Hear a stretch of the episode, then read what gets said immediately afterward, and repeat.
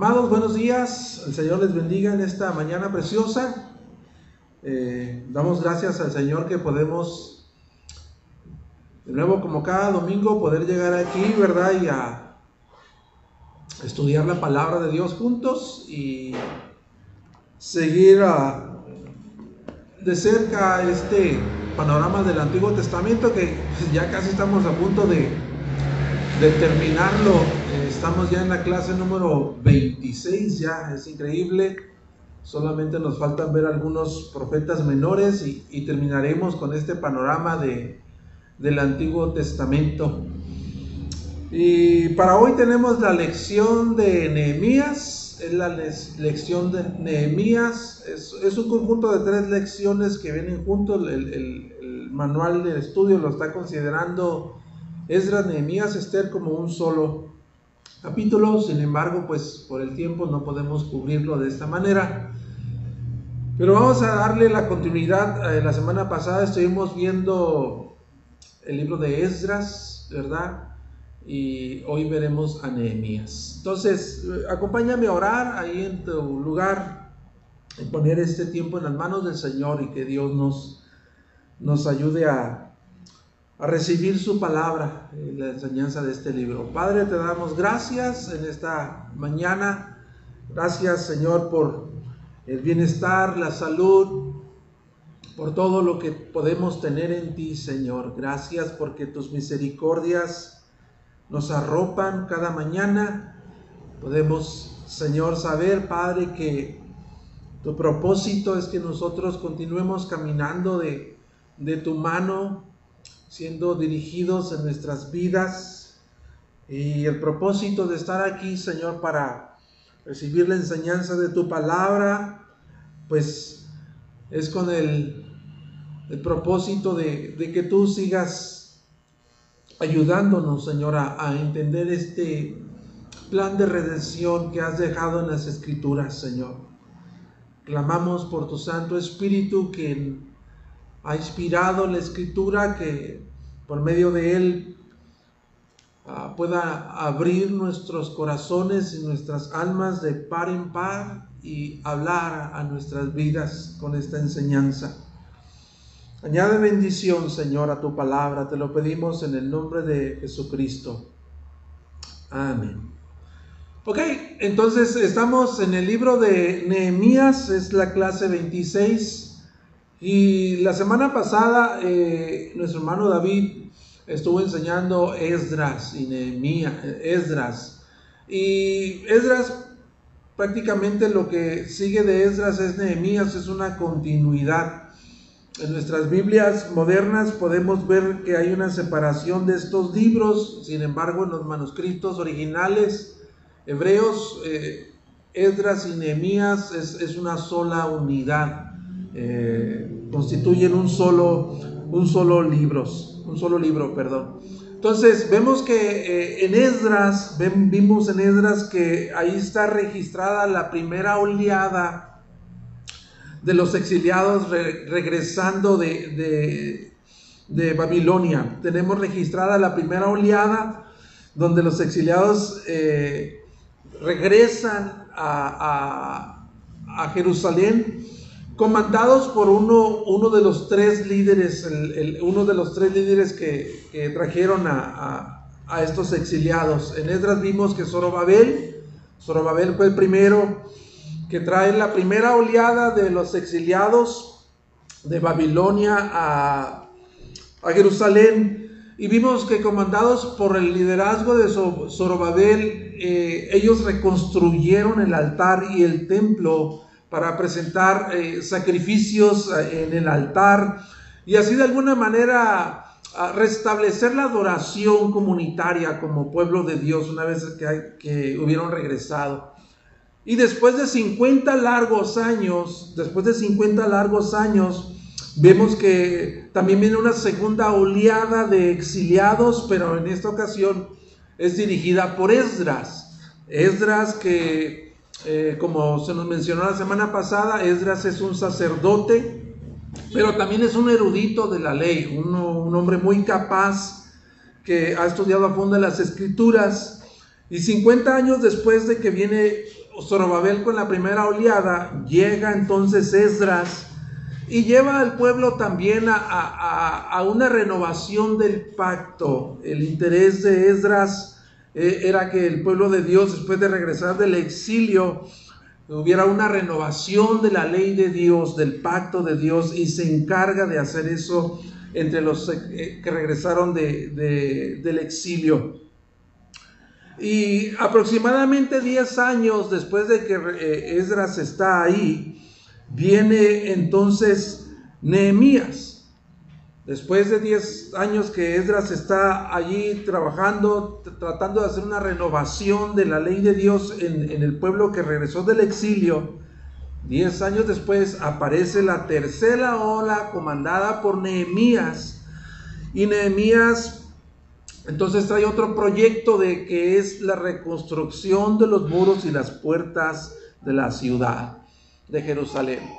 Entonces prácticamente Esdras y Nehemías es una sola unidad, los vemos separados en nuestras Biblias, sin embargo pues eh, Nehemías es la continuidad de Esdras. Y eso es lo que vamos a, lo que vamos a ver. Entonces como primer punto, ustedes tienen sus manuales, los que tienen sus manuales, el manual le maneja un bosquejo en el, que incluye los dos libros.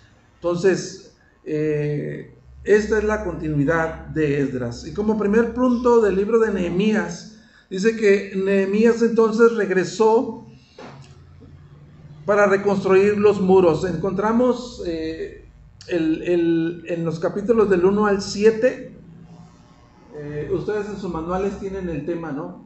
Pásame la siguiente, amor, por favor. Dame, dale unos dos clics.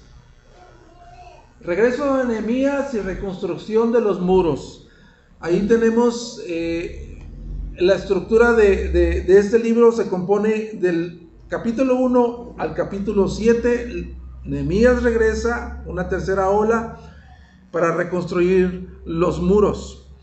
Entonces, Nehemías, el libro de Nehemías prácticamente nos está dando pues otro aspecto del regreso de los exiliados, otro aspecto acerca del restablecimiento de la comunidad, de los judíos, otro aspecto de, de todo lo que empezó a hacer el pueblo una vez que llegó a Jerusalén. Y esta nota es interesante, esta nota es interesante. 100 años, casi 100 años después del regreso de los primeros exiliados, fíjate, casi 100 años después de que regresaron los exiliados, los muros de Jerusalén estaban destruidos y las puertas también. Es asombroso esa pues esa observación de que 100 años después de haber regresado del exilio aún siguen, ¿verdad? Sin los muros, aún siguen con las puertas de la ciudad destruidas. Entonces, Después de ese regreso, Dios le muestra a, a, Nehemías que el pueblo continúa, el pueblo de Dios continúa pues vulnerable, sigue siendo un pueblo vulnerable tanto militarmente hablando como moralmente. Y vamos a leer el capítulo 1, vea tu Biblia a Nehemías capítulo 1. Voy a leer ese capítulo Rápidamente, solamente sígueme con tu vista. Fíjate lo que dice Nehemías capítulo 1. Dice, palabras de Nehemías, hijo de Acalías. En el mes de Kisleu, en el año 20 del rey Altajerjes de Persia, estando yo en la fortaleza de Susa, vino Ananí, uno de mis hermanos, con algunos hombres de Judá, y le pregunté por los judíos, los que habían escapado y habían sobrevivido a la cautividad y por Jerusalén y me dijeron, el remanente, los que sobrevivieron a la cautividad allá en la provincia, están en gran aflicción y aprobio. Y la muralla de Jerusalén está derribada y sus puertas quemadas a fuego. Cuando oí estas palabras, me senté y lloré, hice duelo algunos días y estuve ayunando y orando delante de Dios del cielo. Y dije, te ruego, oh Señor, Dios del cielo, el grande y temible Dios que guarda el pacto y la misericordia para con aquellos que lo aman y guardan sus mandamientos.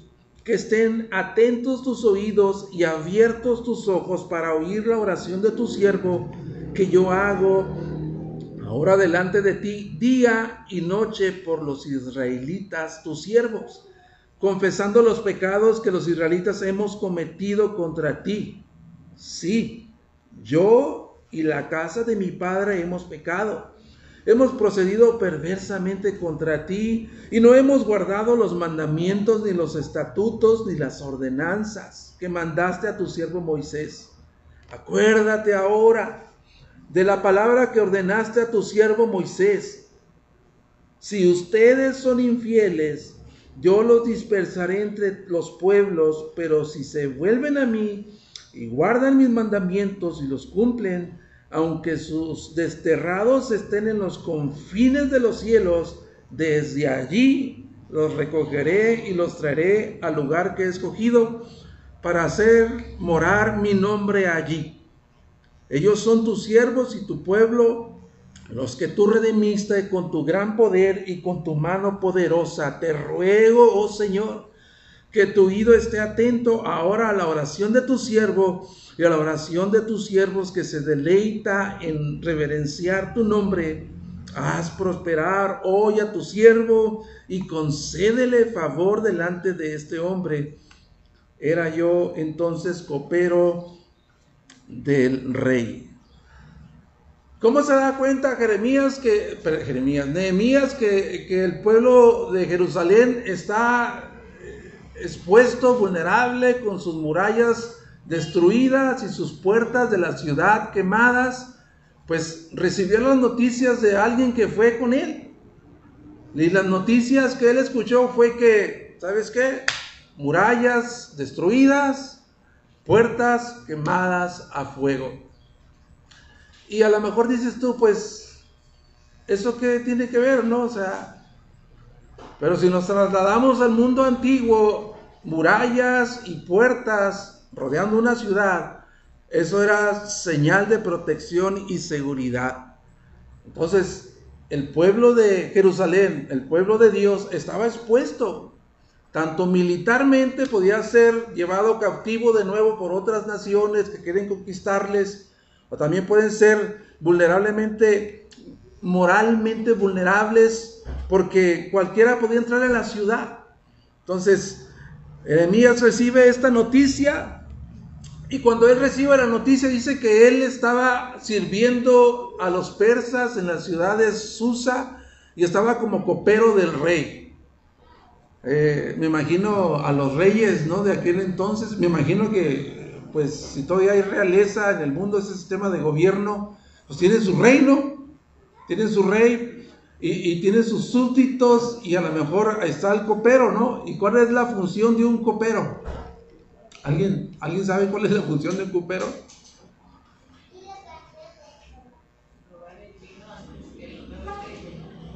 El privilegio, ¿ah?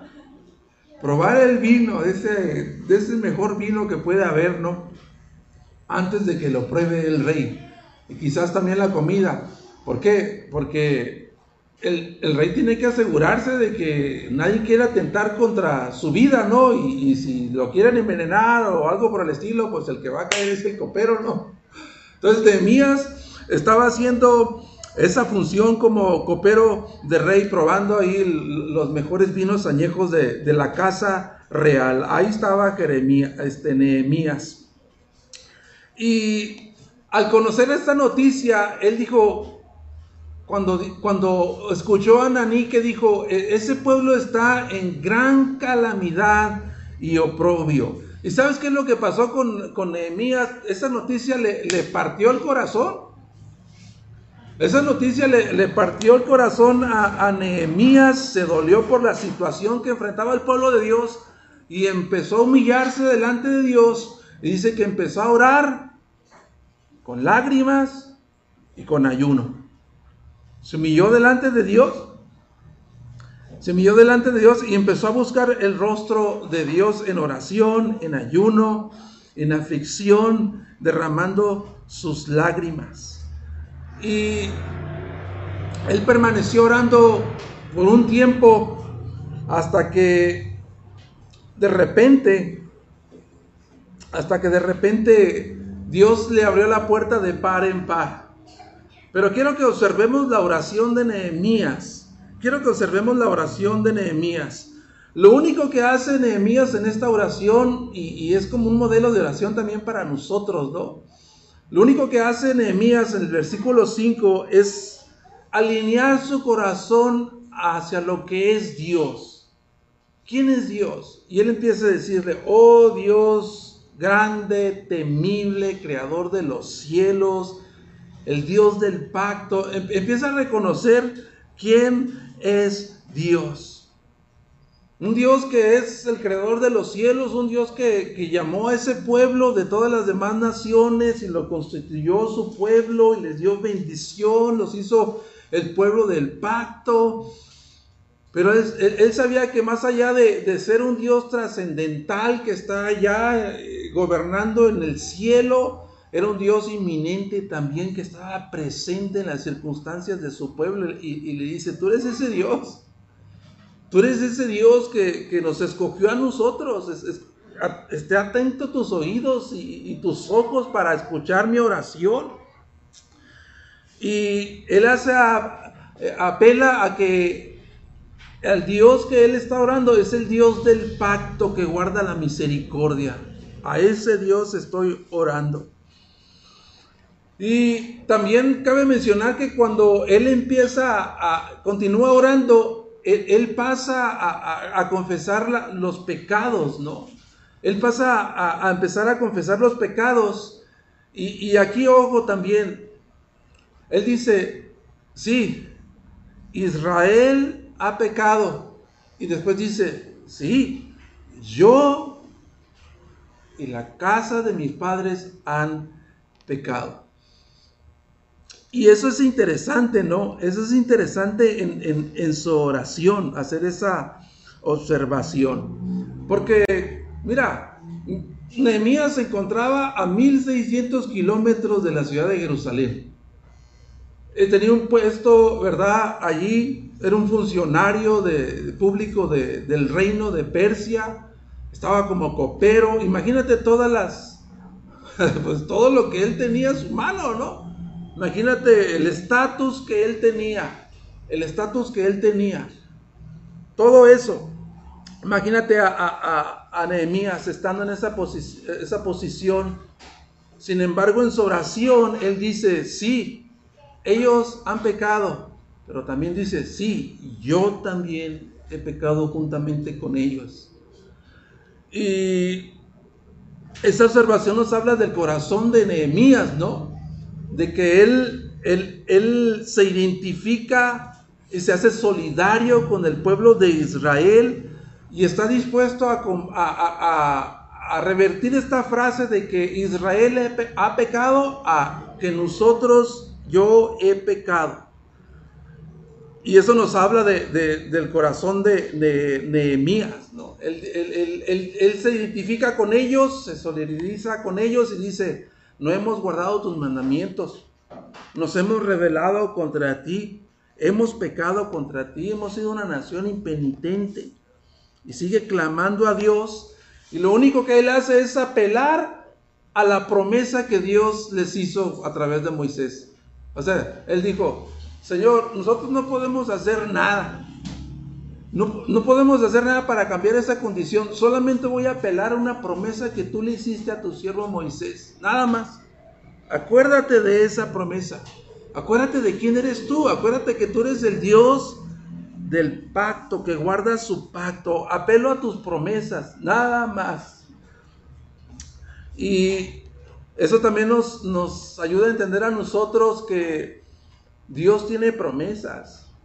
Dios, Dios tiene promesas para nosotros, ¿verdad? Y esas promesas deben de ser nuestro único sostén. Debemos seguir el ejemplo de Nehemías, ¿verdad? En sí, en, en, buscar a Dios, en oración, en, en ayuno, si es posible, buscar al Señor y decirle a Dios, estoy pasando por esta situación como el pueblo, ¿verdad? Estamos pasando por esta situación, pero lo único que tenemos para sostenernos lo único que tenemos para seguirnos movernos, moviéndonos adelante es tu promesa. Acuérdate. Entonces le dice a Dios, acuérdate. Pero pues Dios, Dios dice, ok, más adelante vamos a ver la respuesta de Dios. Y lo único que eh, Nehemías le dice, lo que queremos hacer nosotros es reverenciar tu nombre, glorificar tu nombre. Y después de esta oración, ¿qué, creen que ocurrió? Después de esta oración, ¿qué creen que ocurrió? Vamos al capítulo 2. Y dice, aconteció que en el mes de Nisan, en el año 20 del rey Altajerjes, estando yo, estando ya el vino delante de él, tomé el vino y se lo di al rey. Yo nunca había estado triste en tu presencia, así que el rey me preguntó, ¿por qué está triste tu rostro? Tú no estás enfermo, eso no es más que tristeza de corazón. Entonces tuve mucho temor y le dije al rey, viva para siempre el rey. ¿Cómo no he de estar triste mi rostro cuando la ciudad, lugar de mis sepulcros de mis padres, está desolada y sus puertas han sido consumidas por el fuego? Entonces el rey me dijo, ¿qué es lo que me pides? ¿Qué es lo que pides? Así que oré al Dios del cielo y respondí al rey, si le place al rey y su siervo, si le place al rey y si su siervo ha hallado gracia delante de usted, envíeme a Judá, a la ciudad de los sepulcros de mis padres, para que yo la redeifique. Entonces el rey me dijo, estando la reina sentada junto a él, ¿cuándo durará tu viaje? ¿Y cuándo volverás? Y le agradó al rey enviarme y yo le di un plazo fijo y le dije al rey, si le agrada al rey que se me dieran cartas para los gobernadores de las provincias más allá del río, para que me dejen pasar hasta que llegue a Judá, y una carta para Saf, guarda del bosque del rey, a fin de que me dé madera para hacer las vigas de las puertas de la fortaleza, que está junto al templo para la muralla de la ciudad y para la casa a la cual iré y el rey me lo concedió, porque la mano bondadosa de mi Dios estaba sobre mí. Fui entonces a los gobernadores de más allá del río y les entregué las cartas del rey. Y el rey también había enviado conmigo oficiales de ejército y hombres de a caballo. Cuando se enteraron Zambalat, el Oronita y Tobías, el oficial amonita, les disgustó mucho que alguien hubiera venido a procurar el bienestar de los israelitas. Él estuvo orando, Nehemías estuvo orando durante cuatro meses en ayuno y oración. Cuatro meses estuvo orando, poniendo su confianza en que Dios respondería a su oración y le mostraría su voluntad en este proyecto de ir a Jerusalén y reconstruir los muros y las puertas de Jerusalén. Y un día, después de cuatro meses, un día Dios responde su oración. Estaba haciendo su función de darle de comer al rey y ya estaba listo el vino, ¿verdad? Entonces, por la aflicción que él tenía, ¿verdad? Por la noticia, el, rey lo, lo nota, ¿verdad? Que está triste. Estás triste, ¿qué es lo que te pasa? Le dice el rey. Y él dice que él tuvo mucho miedo.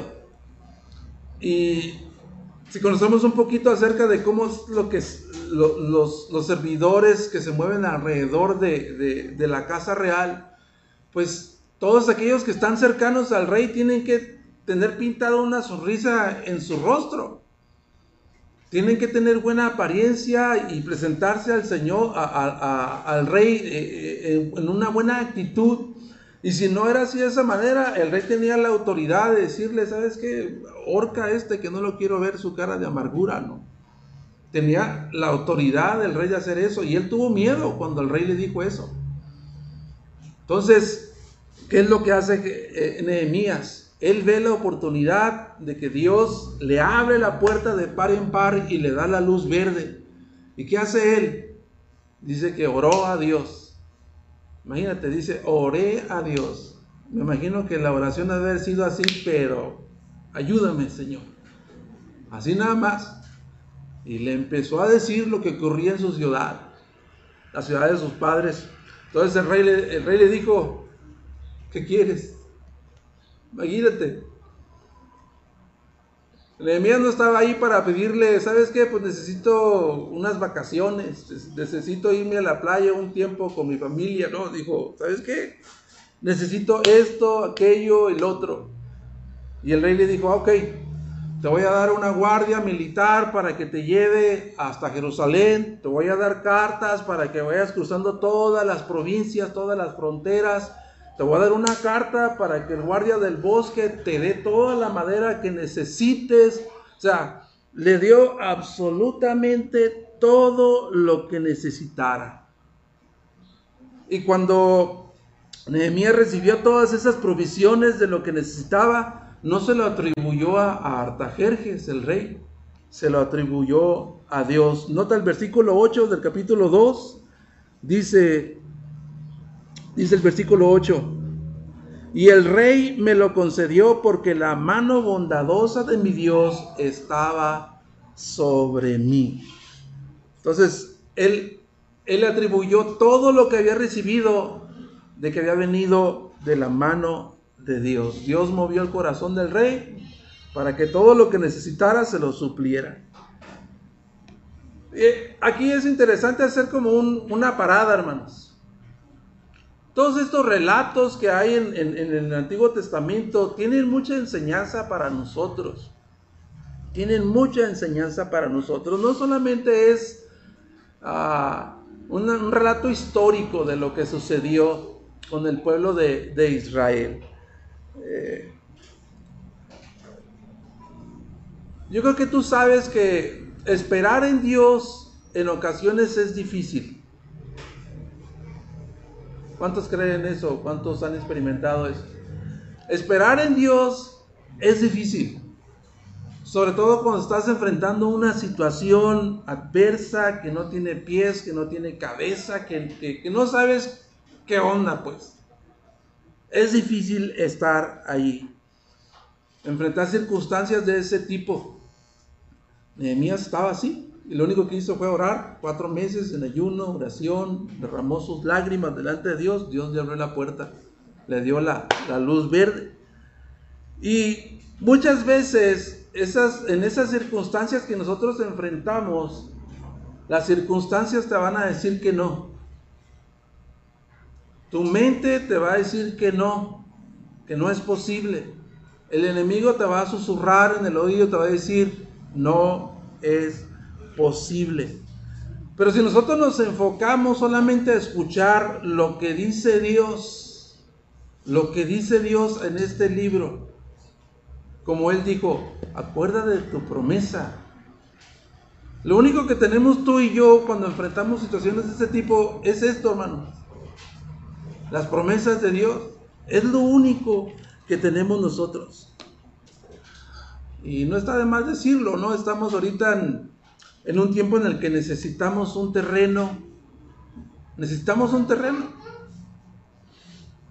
Y si nos ponemos a pensar y, a querer planear cómo y cómo le vamos a hacer, pues no le vamos a encontrar ni pies ni cabeza a la situación porque somos una iglesia pequeña, no tenemos suficientes recursos, el terreno que nos están ofreciendo ahora está muy elevado, hay algo de ayuda, pero ¿qué debemos hacer nosotros?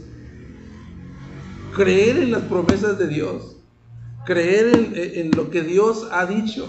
El deseo de Dios es que el reino de Dios se extienda, que se dé a conocer la palabra de Dios. Y Dios tiene el control de esa situación. Necesitamos continuar orando, clamando. Dios va a enviar los recursos espirituales, humanos, económicos. Dios tiene el poder para hacerlo, nosotros no, pero Él sí. Entonces, una vez que Él llega a Jerusalén, empieza a enfrentar oposición en el proyecto de reedificar los muros. Nehemías viaja a Jerusalén diez años después de que Nehemías regresa con la segunda ola. Y cuando llega ahí empieza a hacer una supervisión del estado de, los muros y de la ciudad. Y no lo vamos a leer, pero dice que él llegó y tres días después tomó una cabalgadura, un caballo y empezó a caminar por la ciudad, llegó a los muros y dice que empezó a observar toda la destrucción, todo, todo lo, lo, que estaba ahí, no todo el escombro. Y de repente ya no había manera de seguir caminando ni aún con el caballo, porque era tanto el escombro y tanta la destrucción que Celso tuvo que bajar. Y si de alguna manera ya había sido impactado por la noticia cuando Nanís le dijo, no, estamos en gran calamidad y oprobio. Si nada más de escuchar la noticia se dolió, imagínate al estar ahí físicamente y ver cómo estaba el asunto.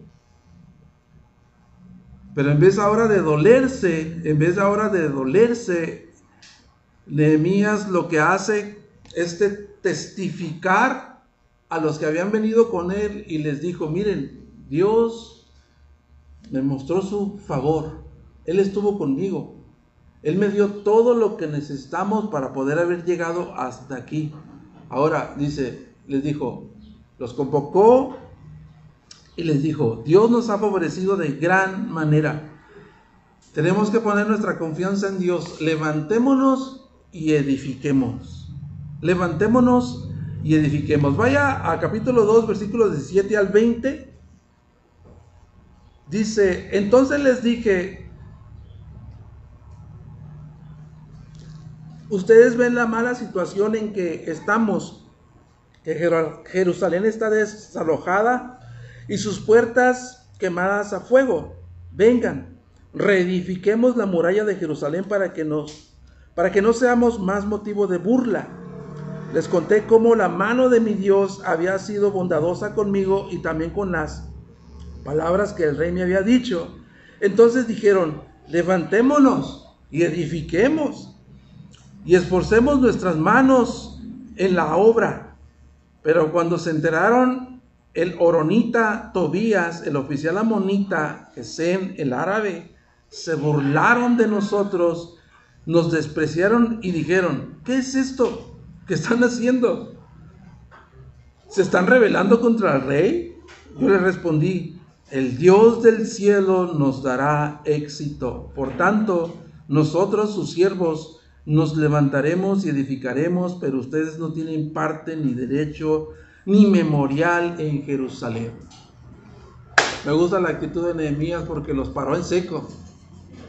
Él no se puso a estar a, discutiendo con ellos, argumentando. Digo, ¿sabes? Ustedes no tienen ni parte ni suerte con nosotros. Se acabó. Nosotros vamos a levantarnos y a edificar. Entonces, Nehemías va, pero ya estaba esperándole allí el comité de bienvenida, ¿no? Ya estaban ahí, así como cuando baja un funcionario, ¿verdad? Que viene de un país a otro, baja del avión y ya la están esperando ahí. Su comité de bienvenida, pues también Nehemías tuvo su comité de bienvenida. Zambalat y Tobías estaban ahí ya esperándolo. Ya lo estaban esperando ahí para darle la bienvenida. El enemigo, el enemigo se levantó, ¿verdad? Cuando Nehemías empezó a, ponerle zapatos a su fe. El enemigo, el enemigo se levantó cuando Nehemías empezó a ponerle zapatos a su fe. Mientras él estuvo orando y ayunando por cuatro meses, el enemigo, tranquilo, No pasa nada, dice el enemigo. Cuando le presentó la petición al rey, el enemigo igual no se manifestó. Pero cuando tomó la decisión de hacerlo y convocar al pueblo, entonces dijeron, ah, caray, a estos hay que detenerlos. Hay que detenerlos. Esa es, la manera que, trabaja el enemigo, ¿no? Alguien dijo unas palabras muy sabias, ¿no? Nehemías se pretendía hacer algo muy grande para Dios, para el pueblo de Jerusalén, para beneficiar al pueblo. Pretendía hacer cosas muy grandes para Dios. Y alguien dijo muy sabiamente, cuando te propones hacer grandes cosas para Dios, cuando te propones hacer grandes cosas, ojo, para Dios, espera también grandes dificultades. Cuando te propones hacer grandes cosas para Dios, espera también grandes dificultades. Lo primero que hicieron los, los enemigos, los adversarios de Nehemías es amofarse de él. A decirle, ¿qué están haciendo? Si eso tiene 100 años arrumbado ahí. Ustedes no tienen la capacidad para hacerlo. O sea, ¿qué onda con ustedes? O sea, ¿ya ¿perdieron la cabeza o qué? Empezaron a hacer escarnio de ellos. Y esa oposición se fue incrementando. vayamos a, capítulo 4 del 1 al 3. Fíjate cómo dice este capítulo, ¿no? Donde vemos que la, esta, esta opresión se, fue incrementando hacia Nehemías. Dice, cuando Zambalat se enteró de que estábamos reedificando la muralla, se enfureció y se enojó mucho, y burlándose de los judíos, habló en presencia de sus hermanos y de los ricos de Samaria, y dijo, ¿qué hacen estos débiles judíos? ¿Qué hacen estos débiles judíos? ¿La restaurarán para sí mismos? podrán ofrecer sacrificios, terminarán en un día, harán revivir las piedras que por los de los escombros polvorientos, aún las quemadas. Tobías el amonita estaba cerca de él y dijo, aún lo que están edificando, si un zorro saltara sobre ello, derribaría su muralla de piedra. Entonces, el, enemigo se manifestó, se presentó ahí por medio de Zambalat y Tobías, diciéndoles, ustedes no tienen ninguna posibilidad de hacer esto. Ustedes no tienen los medios, ustedes, ustedes no pueden hacerlo y se mofaron de ellos.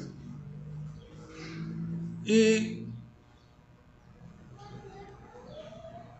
dice que que lo que habían construido, que hasta para ese entonces llevaban la mitad, en el capítulo 4 llevaban la mitad construida, ¿no?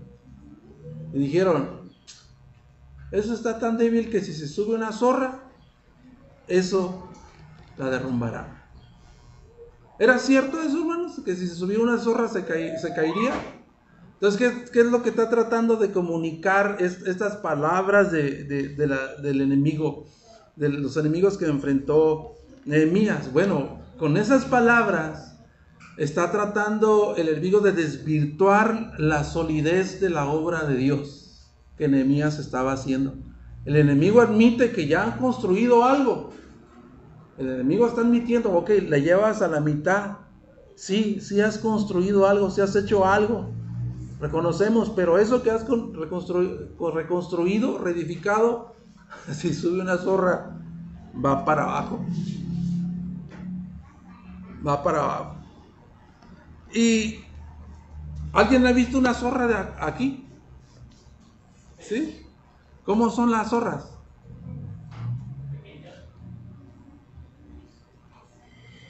Están pequeñitas, ¿no?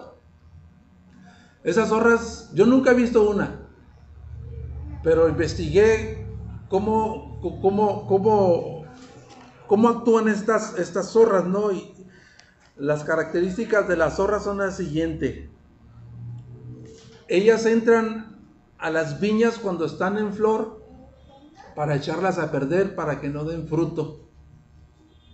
Caminan con agilidad, caminan de una manera muy sutil, se meten por cualquier rendijita, ¿verdad? A las viñas y cuando ya están a punto de echando flor para dar fruto, se las comen, las destruyen para que no den fruta, no den fruto, perdón y los daños que, hacen pues eh, son muy grandes, ¿no? Pues esos pensamientos que trataron de sembrar en ellos son como pequeñas zorras, ¿no? Sabes que la Biblia dice que las pequeñas zorras echan a perder los viñedos, ¿verdad? Dice, creo, en cantares.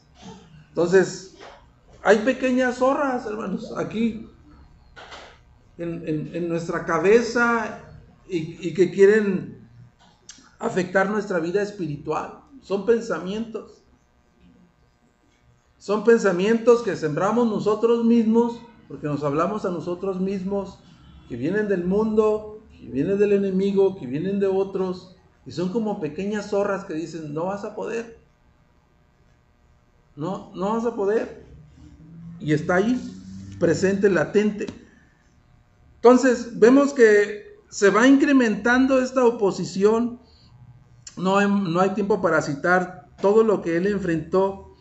Pero en una ocasión trataron de calumniar a Nehemías, ¿verdad? Conspiraron contra él con el propósito de, hacer caer la reputación de, de Nehemías. Le tendieron una, una, una, trampa para calumniarlo, difamarlo y hacerlo ver como un cobarde. Este Zambalat y Tubías estuvieron mandándole mensajeros, advertencias, diciéndole, ¿sabes que queremos hablar contigo? Queremos hablar contigo. Cuatro veces le mandaron mensajeros. Pero el quinto mensajero le dijo, ¿sabes qué? Si no quieres hablar con Zambalar y Tobías, todo lo que tú estás haciendo va a llegar a los oídos del rey, porque tú te estás sublevando, te estás rebelando contra el rey y tú quieres ser rey. Y esto lo va a saber el rey. Así que te aconsejamos mejor que nos unamos, ¿verdad? Tratemos este asunto, porque el rey te va a mandar matar. Es más, ya te mandó matar. Vamos al templo para que te escondas ahí en el templo y nadie pueda encontrarte. Y ya lo estaban envolviendo y Nehemías dijo, de repente Dios, ¿verdad? Tenía una comunión con Dios y Dios le mostró que todo eso era una mentira, un plan, un plan eh, eh, del, enemigo para, pues para hacerlo quedar mal con el pueblo. Y él dice, ¿quién soy yo para que yo me pueda esconder en el templo y mostrar así que, yo soy un hombre débil, un hombre cobarde? Y él entendió y dijo, ¿sabes qué? Esto, esto es plan de ustedes. Esto es plan de ustedes. Dios le mostró que era un plan de Tambalat y Tobías para hacerlo quedar mal delante de, del pueblo, ¿no? Y, que el pueblo viera y que de alguna manera eso terminara allí. También, también, también eh, experimentó oposición de parte de, los mismos constructores, porque empezó a darse una, una situación ahí en el que había una crisis, empezó a aumentar eh, eh, los impuestos, empezaron a aumentar los, los impuestos por, por compras de, propiedades, de terrenos, de cereales, de semillas. Y los miembros algunos miembros de las familias que estaban ahí construyendo, pues empezaron a pasar dificultades económicas. De tal manera que tuvieron que vender a sus hijos y a sus hijas como esclavos para poder subsistir. Entonces le dijeron a Jeremías, ¿sabes qué? Ya no podemos más.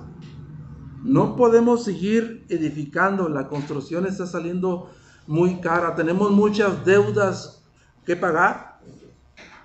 Y lo que hace Jeremías es interceder por ellos ante los funcionarios y los administradores para que anularan esos impuestos y ellos pudieran recobrar todo lo que habían eh, recibido como un préstamo.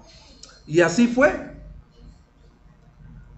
Y una de las palabras tan tremendas que les dice Nehemías a, los funcionarios, a los administradores que gobernaban esa parte económica del pueblo, les dice, nosotros que hemos venido de la cautividad, hemos venido Hemos prestado dinero para que compren semillas y cereales y propiedades para que planten sus viñas. inclusive hemos redimido a compañeros de nosotros que han sido tomados como esclavos, los hemos rescatado. Y ahora ustedes, ahora ustedes van a ser esclavos, los van a tomar como esclavos de, ustedes mismos. Y, dice Nehemías que se, se enojó de tal manera, ¿verdad? Que pues los reprendió y logró, logró así que se eliminara ese, ese impuesto. Y de tal manera que la obra fue terminada. Capítulo 6, 15 y 16 dice, La muralla fue terminada en el 25 del mes de Elul en 52 días. ¿En cuánto terminaron el muro? 52 días. Cuando se enteraron todos nuestros enemigos y lo vieron todas las naciones que estaban alrededor de nuestro, decayó su ánimo, porque reconocieron que esta obra había sido hecha con la ayuda de nuestro Dios. También en aquellos días se enviaban muchas cartas de los nobles de Judá, de Judá a Tobías y Tobías venían cartas de ellos. Hasta ahí. Entonces se logró terminar la obra. Y otra vez de nuevo Nehemías retribuyéndosela a Dios, que Dios era el que había provisto, el que había puesto todos los medios, todos los recursos para que se completara. Y viene la restauración entonces de la comunidad y el capítulo 773, 773 cierra con esto. Capítulo 7, versículo 73. Dice, y los sacerdotes, los levitas, los porteros, los cantores, algunos del pueblo, los sirvientes del templo y el resto de Israel habitaron en sus ciudades. Cuando llegó el mes séptimo, los israelitas ya estaban en sus ciudades. Hubo como repartición de la tierra, todo ya estaba bien, ¿verdad? Todo ya había culminado en éxito. Y el segundo punto, con eso ya pues prácticamente vamos a terminar. A ver, En sus manuales, el bosquejo que maneja es que el pueblo se regocija, pero el pueblo vuelve a caer. Y dos puntos que quiero tocar nada más. Y el proyecto que tenía Nehemías, entonces cuando entramos a partir del capítulo 8 en adelante, no era un proyecto simplemente que se trataba de ladrillos, cemento, madera, trabajadores. Se trataba de eso porque era parte de la reconstrucción de Jerusalén, protección de Jerusalén. Pero Nehemías buscaba mucho más que reedificar muros y puertas. Él estaba buscando que el pueblo como Esdras hiciera una renovación del pacto. Hicieran una renovación del pacto. De tal manera que guió al pueblo para que hicieran esta renovación del pacto.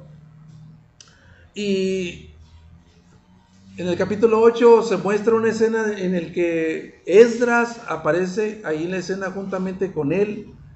Todos los levitas Dice que estuvieron ahí leyendo y exponiendo la Biblia por horas, por muchos días.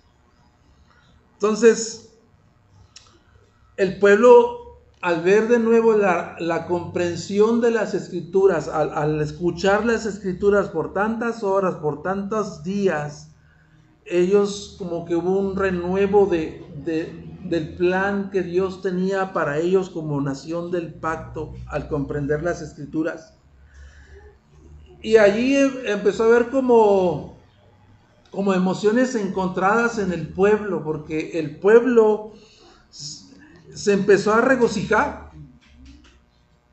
El pueblo se empezó a regocijar a escuchar eh, la ley de Dios, se empezaron a, gozarse de, que Dios le había dado tal bendición de ser el pueblo, pero a la misma vez también se sentían afectados emocionalmente y lloraban porque reconocían los pecados pasados y los pecados presentes que habían cometido contra Dios. O sea, había, muchas emociones encontradas. Pero Nehemías logra juntar al pueblo como un solo hombre. El capítulo 8, fíjate cómo dice, todo el pueblo se reunió como un solo hombre en la plaza que estaba delante de las puertas de las aguas y pidieron al escriba Esdras que trajera el libro de la ley de Moisés que el Señor había dado a Israel. Entonces vemos ahí Esdras, sacerdote y escriba erudito, líderes, levitas, leyendo exponiendo la Biblia, exponiendo las escrituras, las escrituras del Antiguo Testamento. Y Nehemías guió entonces al pueblo a una nueva renovación de adoración comunitaria y llevó al pueblo también a ponerse a cuenta con Dios. ¿Qué sucedió después de que leyeron por horas, por días las escrituras? 10, 28 y 29. 10, 28 y 29 dice de la siguiente manera. Dice, y el resto del pueblo, los sacerdotes, los levitas, los porteros, los cantores, los sirvientes del templo y todos los que se han apartado de los pueblos de las tierras para aceptar la ley de Dios, también sus mujeres, sus hijos y sus hijas, y todos los que tienen conocimiento y entendimiento, se adhieren a sus parientes, sus nobles, y toman sobre sí un voto y un juramento de, de andar en la ley de Dios que fue dada por medio de Moisés, siervo de Dios, y de guardar y cumplir todos los mandamientos de Dios nuestro Señor y sus ordenanzas y sus estatutos. Entonces, ahí esa escena, hermanos. Esa escena nos dice que, bueno,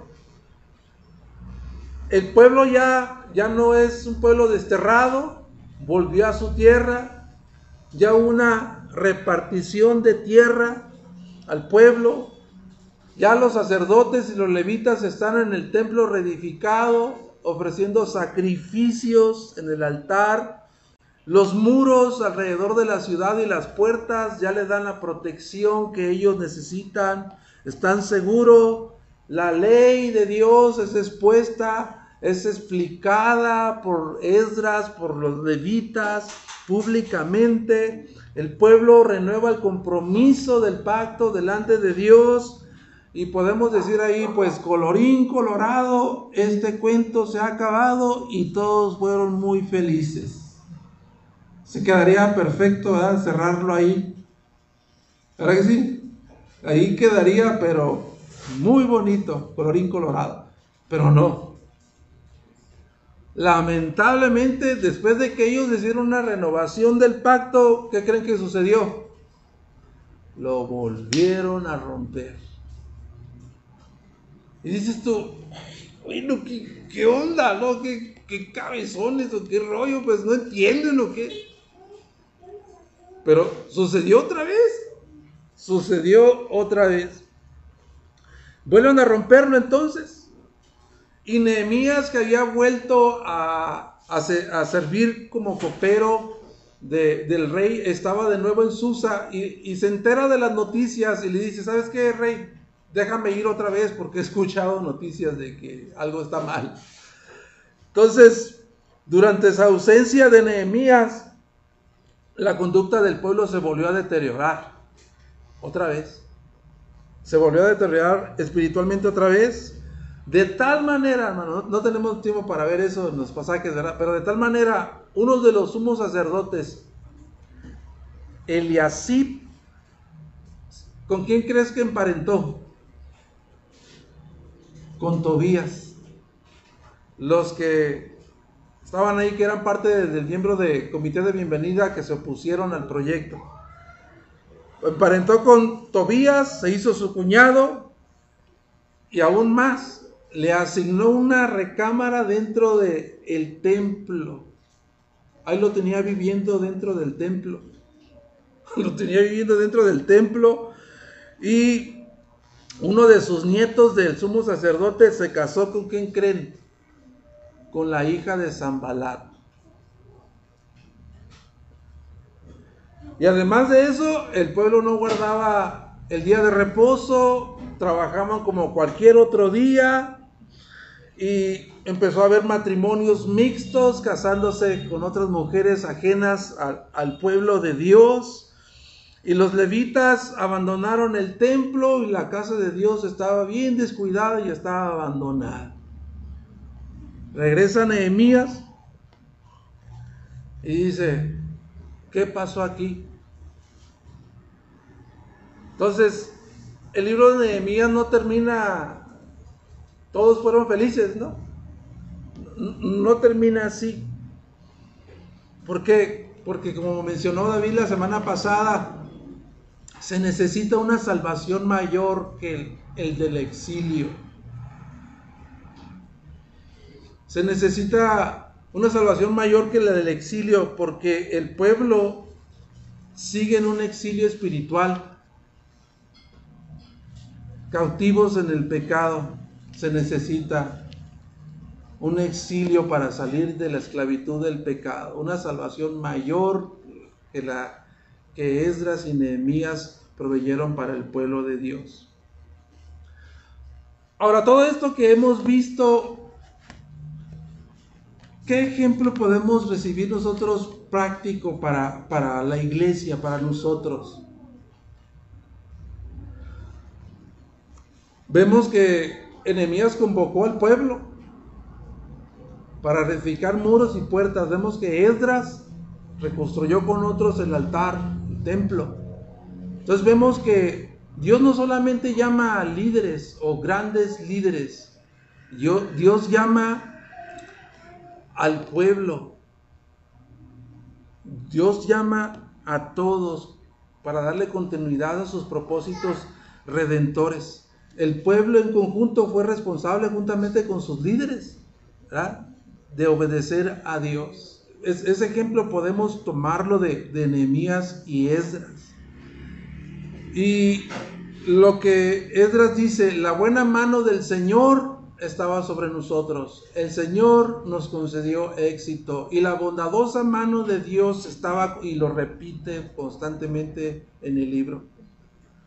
Eso también nos dice a nosotros, hermanos, que lo que ellos hicieron para lograr lo los resultados que tuvieron solamente se adjudicaron a la intervención de Dios, únicamente a la intervención divina de Dios, la cual ellos buscaron en ayuno, en oración, pero le pusieron también patitas a, a zapatos a su fe, ¿verdad? Y de esa manera pudieron disfrutar un tiempo de unidad, de estabilidad, a pesar de las adversidades que enfrentaron. Entonces, no se hace ninguna referencia como tal a, a, Jesús, a Jesucristo en, en, estos dos libros, proféticamente hablando, quizás no hay una referencia a Cristo, pero Esdras y Nehemías son un tipo de Cristo. Esdras y Nehemías son un tipo de Cristo porque Esdras es el escriba erudito que trae la ley de Dios, que explica la ley de Dios al pueblo y Jesucristo es también, ¿verdad?, el maestro, el que se sentó en, el, en el monte y da la interpretación correcta a la escritura, lo que estamos viendo en, la serie de predicaciones. Él es, es sacerdote, Jesús también es el sumo sacerdote. Nehemías muestra un liderazgo fiel a Dios, fiel a Dios para llevar a cabo la renovación del pacto y lo hace en dependencia absoluta de Dios, enfrentando oposición. Y Jesucristo ¿verdad? Hace lo mismo. Él viene, ¿verdad? Da a conocer la verdad y lo hace en dependencia absoluta de Dios. Pero mire, lo que estos dos libros también, con esto termino, lo que estos dos libros también nos enseñan es que, pues sí, ya tenían un templo, un templo reedificado, ya tenían sacerdotes haciendo su labor sacerdotal en el templo, ofreciendo sacrificios. Fueron restaurados los sacrificios, pero todo eso todavía estaba en espera de que viniera Jesucristo, el sumo sacerdote, para ofrecer la, el sacrificio final para el perdón de los pecados, el sacrificio final para presentar ese sacrificio eficaz por el perdón de los pecados. Entonces, pues encontramos mucha enseñanza, ¿verdad? Mucha enseñanza en, los libros del Antiguo Testamento que hemos cubierto hasta el día de hoy. Y con eso terminamos, amados hermanos. El Señor me los bendiga. Tómense su descanso. Dios les bendiga.